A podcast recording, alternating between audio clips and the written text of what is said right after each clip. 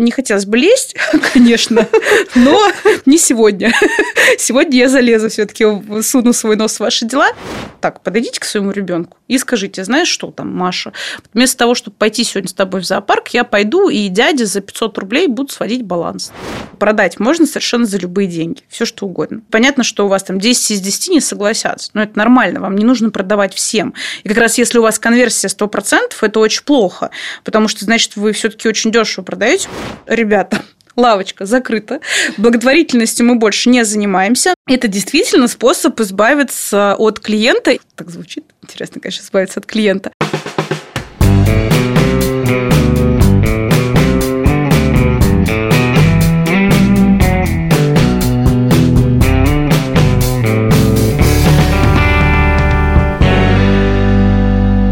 Здравствуйте, коллеги! Вы смотрите, а может быть слушаете подкаст «Каждый бухгалтер желает знать». Меня зовут Мария Скобелева, и мы говорим о том, как бухгалтеру стать предпринимателем и зарабатывать больше. Партнер проекта – сервис «Контур Экстерн» – отчетность через интернет. В «Контур Экстерне» есть возможности не только для отдельных компаний, но и для бухгалтеров-аутсорсеров и для бухгалтерских фирм. А в гостях у нас сегодня снова Евгения Мемрук. Здрасте. Здравствуйте. Снова. И если в прошлом выпуске мы говорили про демпинг на рынке бухгалтерских услуг, то сегодня мы коснемся следующего шага. Если вы сейчас работаете в низком ценовом сегменте и поговорим о том, как повышать цены на свои услуги. Да, кстати, даже если высоко работаете, то тоже будет полезно, потому что мы же повышаем цены не только когда у нас прям очень низко, а еще когда там у нас, например, меняются показатели. Угу.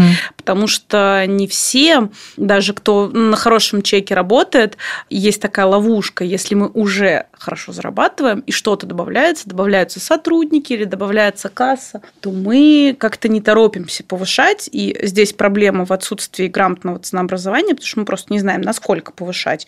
То есть, условно, там мы ведем МОшку за 30 тысяч рублей, появилось 5 э, новых сотрудников, а мы не понимаем, сколько стоит сотрудник вот в этой тридцатке, угу. потому что у нас нет системы ценообразования, мы берем из головы просто эту цифру, слава богу, что клиент согласился, все это вроде, вроде много, я прям с запасом, грубо говоря, взяла, потом клиент начинает расти, и ты не понимаешь, когда наступает вот этот момент, когда этого уже мало. Когда запас кончился, да. Да, когда все, запас кончился, и как бы уже все подорожало, хлеб подорожал, а ты до сих пор 30 тысяч берешь с завода какого-нибудь. Такое тоже на самом деле бывает. И э, бывает, что по 5, по 6 лет одни и те же цены. Вот ко мне приходят, когда люди, у меня были курсы такие бухпрайс назывались, там два потока было, и люди приходили прям с конкретной целью повысить цену.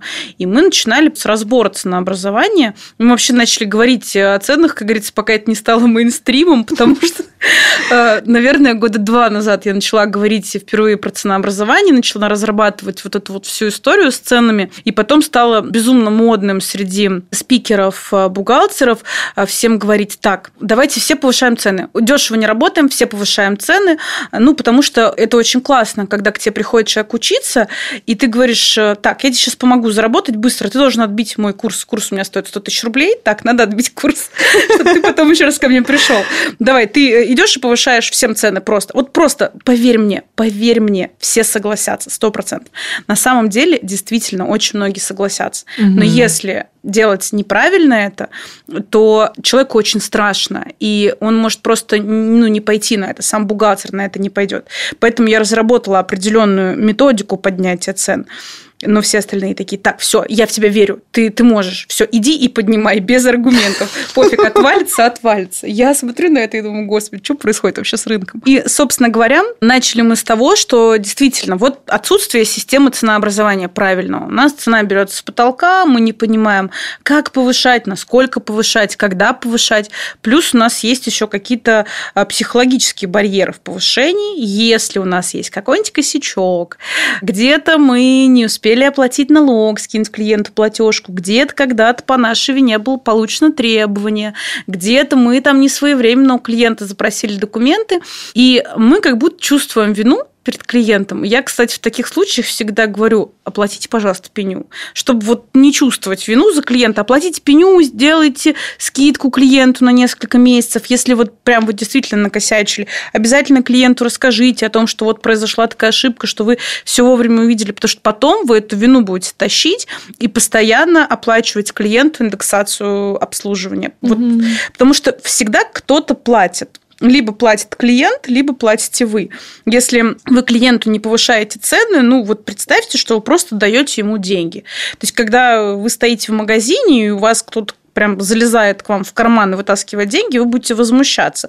При этом, когда вы обслуживаете там ИП с работниками при совмещении патента с упрощенкой, ведете регистры, ведете кадровый учет и делаете это все за 5000 рублей, вам нормально. Как бы вы сидите и думаете, ну, блин, да, я работаю 10 э, часов в месяц за 5000 рублей. Я говорю, так, подойдите к своему ребенку и скажите, знаешь что там, Маша, вместо того, чтобы пойти сегодня с тобой в зоопарк, я пойду и дяде за 500 рублей буду сводить баланс. Ну, в данном случае, окей, ИПшник. Буду делать дяде штатное расписание. Вот за 500 рублей в месяц. Ну, то есть вы подумайте, вы сами бы у себя купили это свободное время, чтобы там провести его с ребенком или там с мужем, или с родителями, или еще с кем-то. Если вы понимаете, что вы у себя бы сами купили это время за 500 рублей, определенно пора повышать стоимость обслуживания, потому что вообще работать за 500 рублей в час – это прям совсем, совсем очень плохо. Вот. Но э, повысить надо конечно, правильно, нужно иметь систему, потому что я вам действительно могу сказать, если вот у вас есть, например, там сейчас 10 клиентов, вы пойдете резко всем будете повышать, вот 100% 8 останется. Вот прям 100% угу. вы выиграете, но это страшно, и я все равно всегда закладываю возможность самого негативного исхода. Поэтому, как обычно предлагаю делать я. Сначала мы разрабатываем новое ценообразование, вот прям с нуля.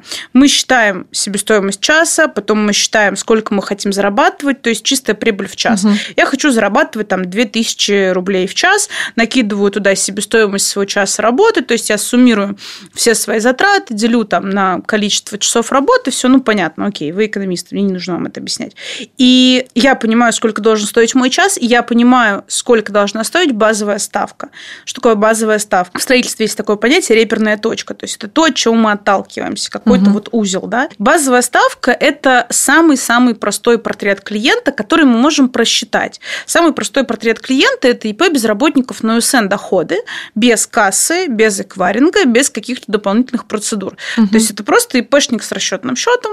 По нему нужно там, час в месяц э, для того, чтобы загрузить операции по банку, сверить остаток. У него, как я говорю, нет эквайринга, нет кассы, только банк загружаем. Э, нужен час в месяц, чтобы провести закрытие месяца, все проверить, проверить правильное формирование регистра, и час еще в месяц мы закладываем обычно на какие-то административные работы. Если у вас там не обновляется ПО, то на обновление, на повышение квалификации по конкретному клиенту. Да, ну понятно, что мы не можем прямо чистое время брать. Поэтому мы закладываем обычно 3 часа рабочего времени, плюс там форс-мажорные могут быть ситуации по клиенту.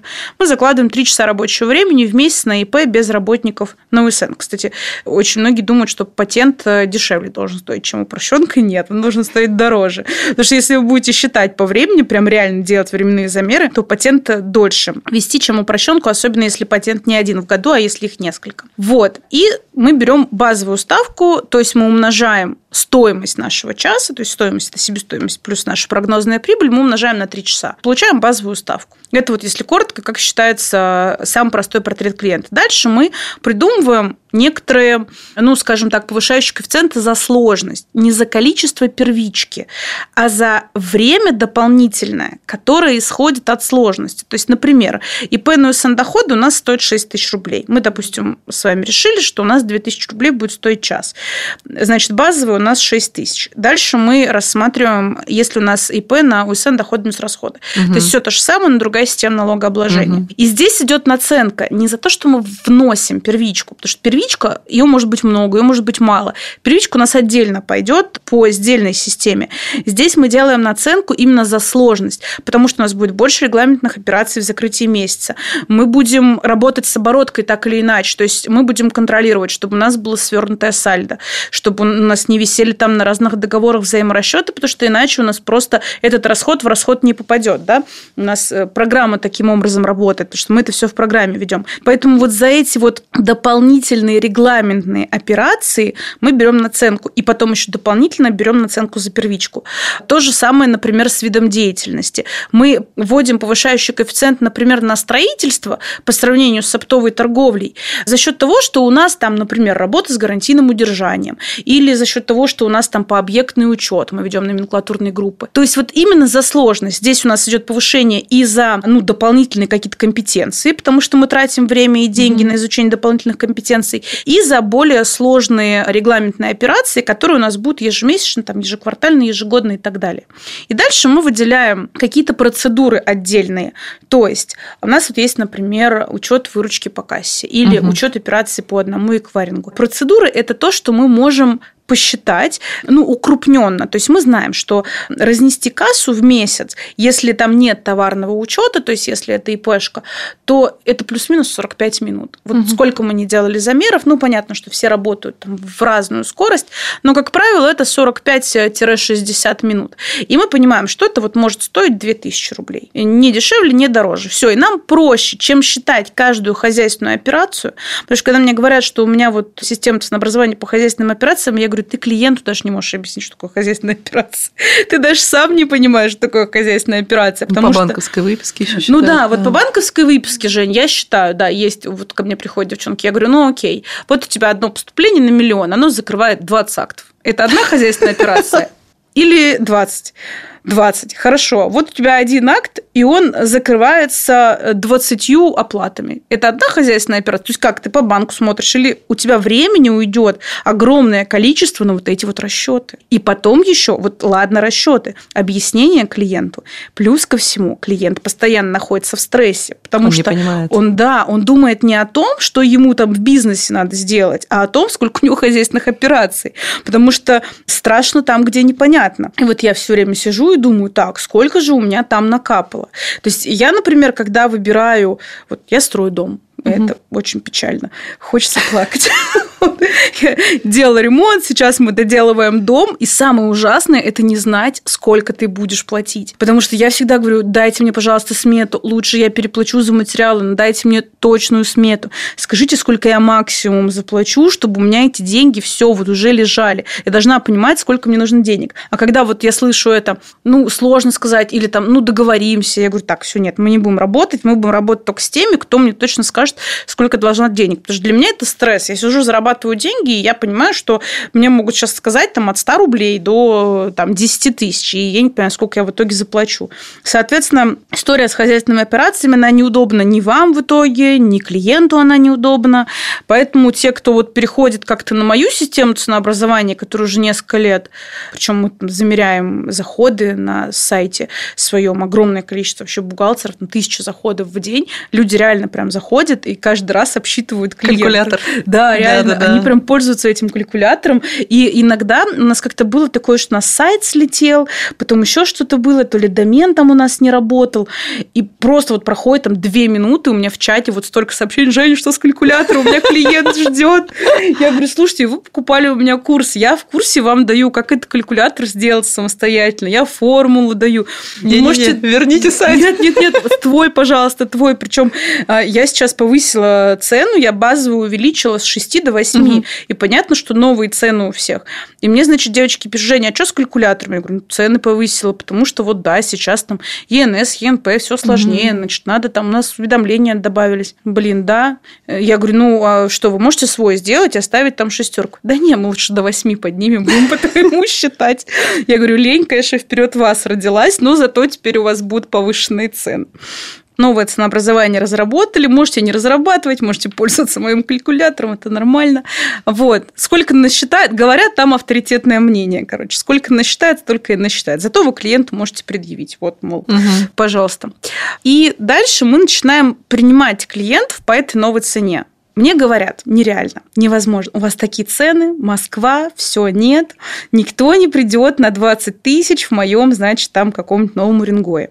Я говорю, вы понимаете, что продать можно совершенно за любые деньги, все что угодно. Можно продать вот одно и ту же бутылку воды можно продать за 5 тысяч рублей, можно продать за 5 рублей. Вообще не важно, потому что есть люди, которые покупают какие-то сверхдорогие вещи, за которые вот я бы, например, в жизни не отдала такие деньги. Но продать реально можно все что угодно, за сколько сколько угодно. Понятно, что есть какой-то уровень адекватной цены средней по рынку. Вот если вы хотите узнать адекватные цены средней по рынку, это вот как раз плюс-минус мой калькулятор, потому что им действительно пользуется очень много людей.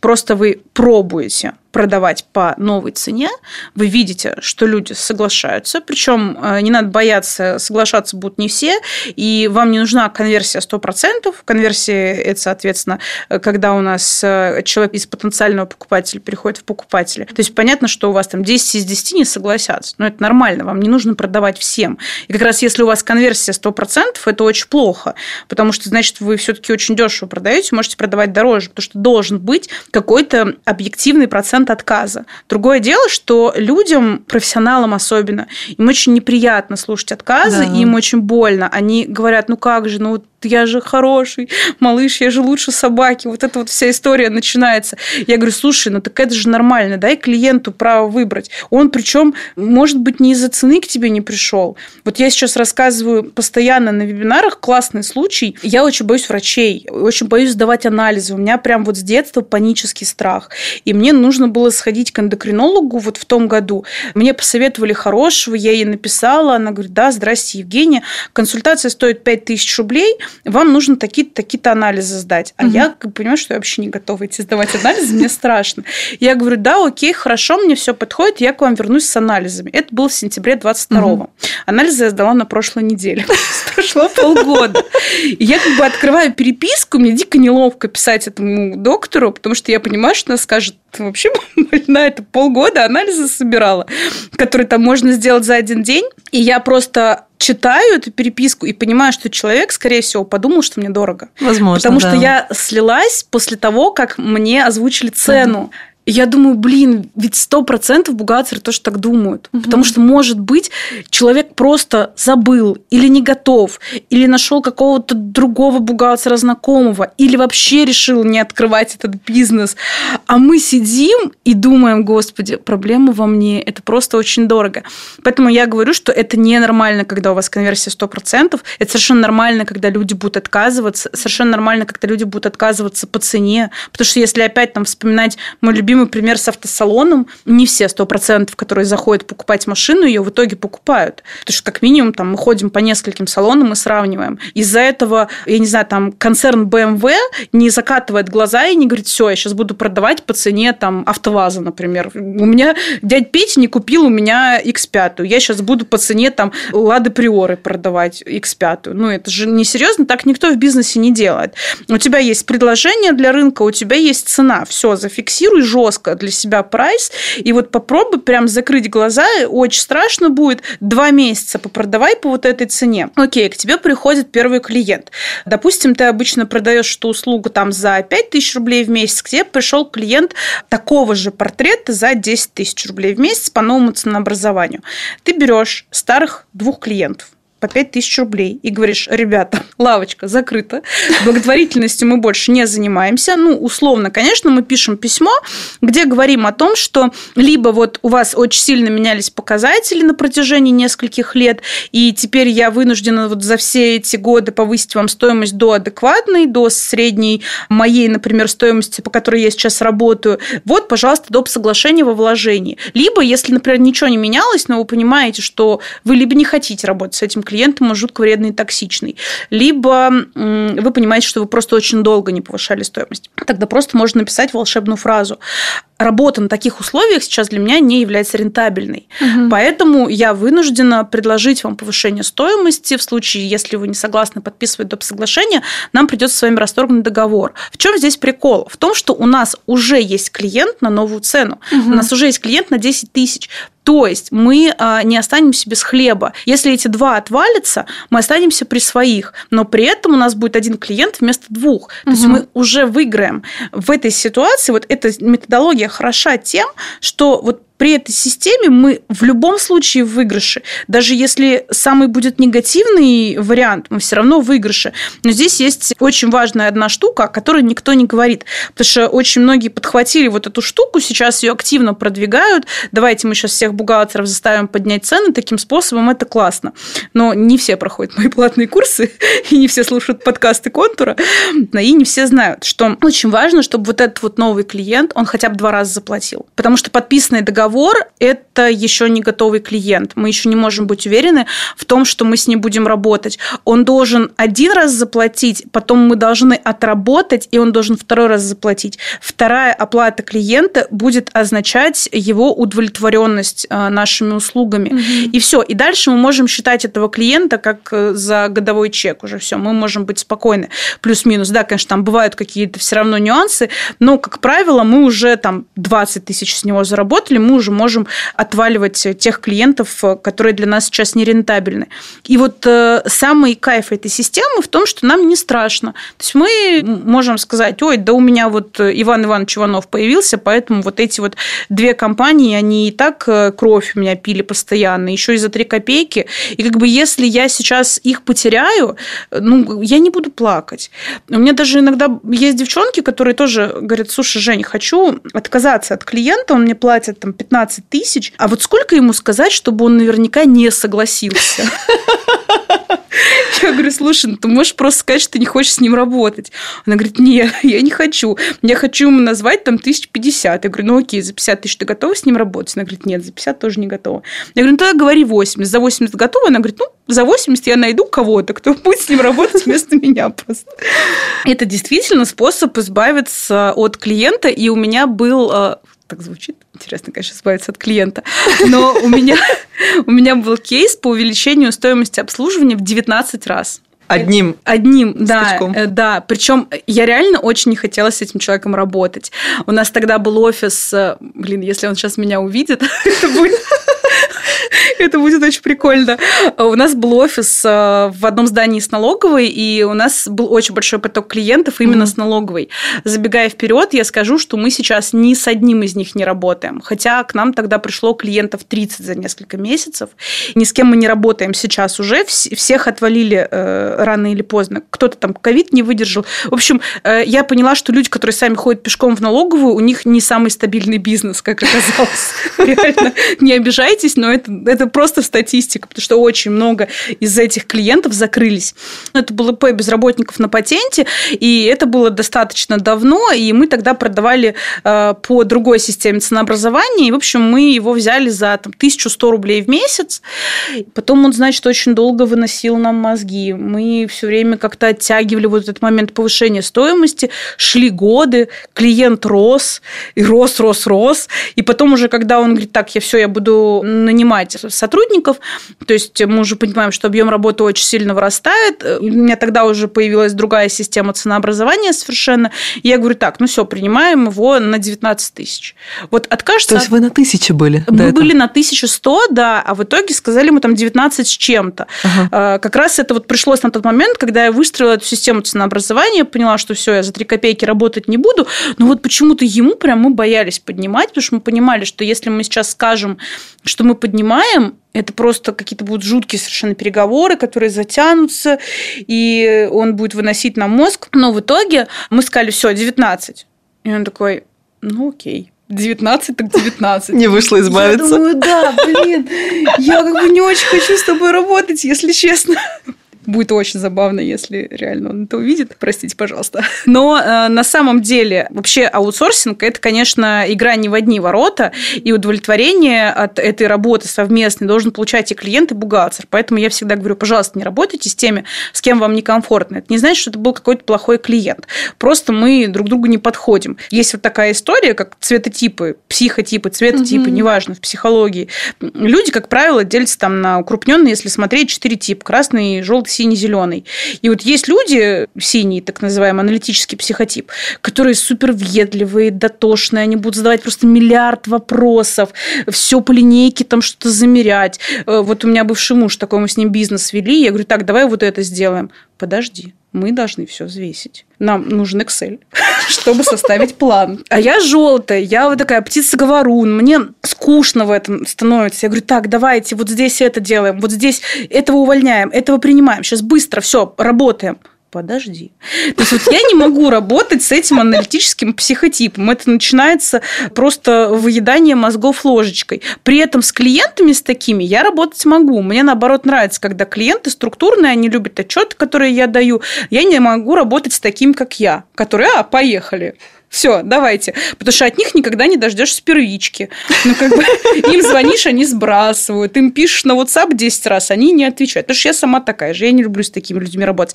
Поэтому, а, если вы с такими работаете, и вам некомфортно, это нормально. Повысить стоимость, если клиент отвалится, вы освобождаете место для других клиентов, с которыми вам работать комфортно. При этом у вас не должно быть никогда стопроцентной загруженности. Это плохо. У меня вот знакомый есть, у которого салон красоты, и он говорит, так классно, у меня запись полная. То есть вот я открываю запись, и все, и у меня за час буквально сносит все расписание, и я не могу даже вот новым дать окошки. Я говорю, а чем ты хвалишься? Это очень плохо. Он говорит, почему? Я говорю, ну так у тебя нет развития. Mm-hmm. Вот у тебя есть потолок, ты там, например, зарабатываешь чистой прибылью 300 тысяч рублей в месяц. Окей, но затраты-то растут в целом твои. А ты как зарабатывал 300, так и зарабатываешь. У тебя нет времени на новых клиентов. Поэтому тебе нужно освобождать места повышением стоимости. То же самое у бухгалтера. Нужно постоянно делать инвентаризацию клиентской базы. Нужно оценивать токсичность клиента, нужно замерять лояльность клиента, нужно замерять средний чек по клиенту и делать какие-то мероприятия для того, чтобы наш бизнес развивался, а не стоял на месте. И когда вы говорите, я нормально зарабатываю, но у меня ни на что нет времени, вот я не беру. Многие хвалятся, говорят, я не беру новых клиентов. Нет, у меня нет совершенно времени. Ну, как бы это не очень хорошо. Это значит, тебе есть куда расти, это значит, mm-hmm. ты можешь повышать чек, освобождать время, оставаясь при своих в деньгах, а то и вырастая даже в деньгах, и принимать новых клиентов, либо там вводить какие-то новые услуги, либо, да господи, что угодно делать в свободное время, хоть там, не знаю, своей личной жизнью заниматься. Вот. И повышение стоимости – это, конечно, самое хорошее, что мы в такой ситуации можем сделать. Простите меня, клиенты, если вы это смотрите. Это прямо очень сильный инсайт сейчас был, потому что я реально думала, что забитая на два месяца вперед расписание, это очень круто. Небольшую врезочку еще я хотела сделать от контур экстерна. Кажется, что одним из факторов повышения цены может быть сервис который вы оказываете клиенту. И часто вам для этого даже ничего не нужно делать дополнительно, потому что какие-то плюшки есть уже внутри тех сервисов, которыми вы сами пользуетесь. Например, в контур экстерне есть кабинет клиента. Вы даете вашему клиенту доступ к этому кабинету. И он там видит все отчеты, которые вы отправили, все требования, все уведомления. Может, нужно ему отчеты скачать, распечатать и не дергает вас по мелочам, по пустякам. Там есть чат внутри этого сервиса, где вы можете с клиентом общаться, он будет вам там первичку скидывать и что-то еще спрашивать, если вопросы возникают. И, что самое интересное, этот кабинет клиента позволяет вам выделиться на рынке бухгалтерских услуг. Вы можете его брендировать под себя, вынести в шапку название вашей бухгалтерской фирмы, контакты, выбрать цветовую схему под себя. И таким образом это будет ваш собственный сервис вашей собственной бухгалтерской фирмы. Если вы уже пользуетесь экстерном, вы можете позвонить в техподдержку. Если кабинета клиента у вас нет, вам тут же его настроят. Если экстерном пока не пользуетесь, то переходите переходите по ссылочке в описании выпуска и подключайтесь.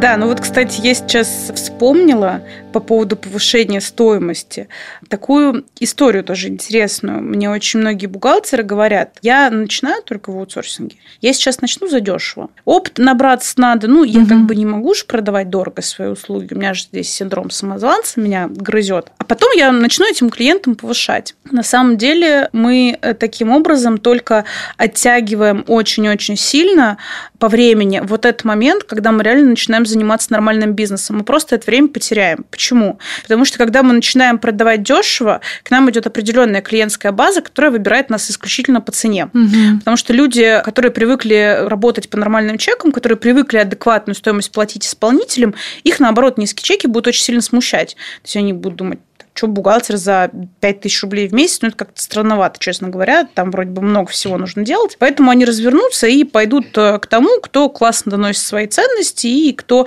говорит, что, слушайте, ну, там, в общем-то, не так э, уж и мало нужно делать, поэтому это там стоит пятнашку, например. Соответственно, мы определенную целевую аудиторию привлекаем, и мы им потом не поднимем. Потому что если эти люди выбирают по цене действительно, то... Им реально нечем платить. Либо реально нечем платить, либо они они просто развернутся и скажут, ну, тогда я пойду к тому, у кого вот такая же цена, по которой я до этого у тебя обслуживался. Потому что для них это единственный критерий выбора. У меня тоже был такой кейс. Я вообще очень люблю бухгалтерам рассказывать э, на примере каких-то других видов деятельности. Потому что вот в других видах деятельности мы понимаем, как это работает, а на себя проецировать не можем. У меня тоже был клиент, салон красоты на Арбате. И они открылись, эм, я говорю, ну окей, там давайте посчитаем, что у вас по налогам. Они говорят, ну вот у нас такая-то выручка в месяц будет. Я говорю, слушайте, ну для салона красоты на Арбатика это нереально маленькая выручка после открытия, это очень странно. Они говорят, а мы придумали гениальную акцию, мы будем два месяца делать маникюр по тысяче рублей. Ну, хотя уже тогда средний угу. чек был там в центре Москвы тысячи три. Они говорят, мы будем делать все по тысяче рублей, таким образом мы наработаем клиентскую базу, угу. и через два месяца мы поставим средний рыночный чек там 2-2,5 тысячи. Угу. Я говорю, не хотелось бы лезть, конечно, но не сегодня. Сегодня я залезу все-таки, суну свой нос в ваши дела. Я говорю, слушайте, ну, мне кажется, это не очень хорошая идея, потому что вы определенную клиентскую базу привлечете, а вас будут все знать, у вас выгорят мастера, у вас будет платником запись, и вы будете работать в убыток, а потом, когда вы, собственно, начнете работать по нормальной цене, к вам никто не придет. Они говорят, нет, нет, мы все просчитали, все мы знаем, там конверсия, все, падение спроса, все равно у нас ценник перекроет. Я говорю, ну, как бы окей, все, работаем, поставили им кассу, все там автоматизировали, White Lines подключили, начали с ними работать.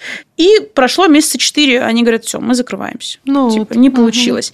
Угу. В итоге что получается? Да, они, естественно, привлекли вот эту вот э, неплатежеспособную целевую аудиторию, которая целенаправленно искала маникюр за тысячу рублей. Естественно, у них мастера все выиграли, жутко устали работать за копейки, и э, салон работал в убыток. И когда они поставили цену две с половиной, они уже не смогли привлечь нормальную целевую аудиторию, которая проходит, потому что до этого целевая аудитория видела, что что этот салон продает по тысяче, и для них вообще это ненормально. То есть для людей, которые готовы там 3000 рублей отдать за маникюр, для них ненормально, что до этого в этом же салоне стоило тысяча. Получается, что они потеряли предыдущую целевуху, а новую они не смогли к себе никак заманить, потому что у них уже испорчена деловая репутация. То же самое с бухгалтером. Конечно, да, мы можем сделать вид, что ничего этого не было, и, не знаю, там, завести новый аккаунт в социальных сетях и начать заново. Только зачем начинать заново и рушить нарушить предыдущий опыт, если сразу сейчас можно, вот с сегодняшнего дня, начать делать нормально, проработать прайс, начать как-то транслировать свою экспертность в соцсетях, рассказывать, почему у меня это столько стоит, mm-hmm. не позволять сравнивать себя с другими, потому что, ну, как бы, окей, вы сравниваете меня с каким-то исполнителем, который не делает тот объем данных, который делаю я, поэтому не надо меня сравнивать только по цене. То есть начать вот так вот себя преподносить и начать работать за нормальную цену, не позволять начать торговаться и говорить, слушайте, ребят, ну, как бы мы не на рынке с вами находимся, да, есть предложение, есть перечень услуг, есть цена. Вас она либо устраивает, либо она не устраивает. Потому что если мы сейчас начнем торговаться, опять бояться и так далее. Мы, как этот э, салон красоты, привлекаем неплатежеспособную аудиторию, и потом им поднять невозможно. Но если сейчас вы находитесь в такой ситуации, в которой вы понимаете, что у вас слишком низкий чек, нужно обязательно отслеживать средний чек и смотреть, какой по рынку он должен быть адекватный по тем портретам клиентов, по которым вы работаете. Соответственно, сейчас, если вы хотите что-то поменять, делаете новое ценообразование, можете, там, не знаю, подписаться подписаться на мой канал в Телеграм, я попрошу дать ссылку. И это все бесплатно, вы можете читать посты, у меня там висит калькулятор, вы можете зайти и посмотреть, и просто там даже у людей поспрашивать, сколько у них стоит аутсорсинг в среднем, чтобы понять среднюю температуру по больнице, начать работать по этой цене и плавно переводить уже своих старых клиентов, но, опять же, не вот так вот всех просто взять 100 там клиентов и перевести. Нет, вы берете на ту стоимость, на которую вы привлекли нового клиента и уже получили от него деньги, и постепенно вот так вот всю клиентскую базу потихонечку начинаете переводить. И если вы нормально привлекаете клиентов э, на новую цену, не боитесь, не стесняетесь, прям вот пообещаете себе там 2-3 месяца не бояться, то вы очень быстро на самом деле вычистите эту клиентскую базу и ее выведете прям качественно на новый уровень. Потому что когда бухгалтер говорит, мне нужны деньги, первое, о чем он думает, мне нужны еще клиенты. Ты со старыми разберись сначала. У тебя тут Вась Пупкин платит 2 рубля за полгода, а ты хочешь сейчас еще 10 таких Вась Пупкиных, и получается, что ты множишь... Э, Работу. Множишь, да, неуспешную модель бизнеса ты множишь. Поэтому тебе сначала нужно наладить все со старыми клиентами, и там все докрутить, да, сделать хорошую модель бизнеса, хорошее ценообразование, и потом ее кратно масштабировать. Да, тебе это будет проще сделать через прием небольшого количества клиентов. То есть не нужно тоже вот сразу сейчас выходить в соцсети и сказать, так, сейчас я много денег вложу в рекламу, и я там хочу 10-20 новых клиентов. Нет, потихонечку берите 2-3 новых клиента, потом берите паузу, пересматривайте старый портфель, возможно, кто-то у вас отвалится, при этом рентабельность у вас вырастет, и дальше вы, допустим, открываете еще волну записи и еще волну записи, потому что вы можете этим управлять. У меня многие тоже девочки говорят, на курс кто приходит, мне говорит, ой, Жень, у меня прям клиенты поперли. Раньше такая проблема была, а сейчас страшно, я ж не вывезу. Я говорю, слушай, а почему ты их берешь тогда всех? Ну, ты что, безвольный человек, я не знаю. Или тебе угрожают, если вот вы не подпишете со мной договор, там, то я не знаю, что с вами сделаю. Я говорю, ты можешь открыть волны, ты можешь сказать, что, например, там, вот в марте я не продаю консультации, не беру клиентов на обслуживание, я продаю исключительно услугу закрытия года. Угу. Все, вот приходите, пожалуйста. С точки зрения маркетинга это лучше. Мы делаем волны продаж. Там в апреле я вообще ничего не беру, никого не беру, занимаюсь производством. В мае я, пожалуйста, вот все, я год закрыла, давайте я возьму 10 человек, там, допустим, на консультации и 2 человека на аутсорс. Все, ты выходишь, честно говоришь. Это не значит, что ты должна взять всех клиентов. Если кто-то уже не пролезает, грубо говоря, к тебе в портфель, да, открывай лист ожидания. Угу. Хотя в целом я бы взяла. Ну, короче говоря.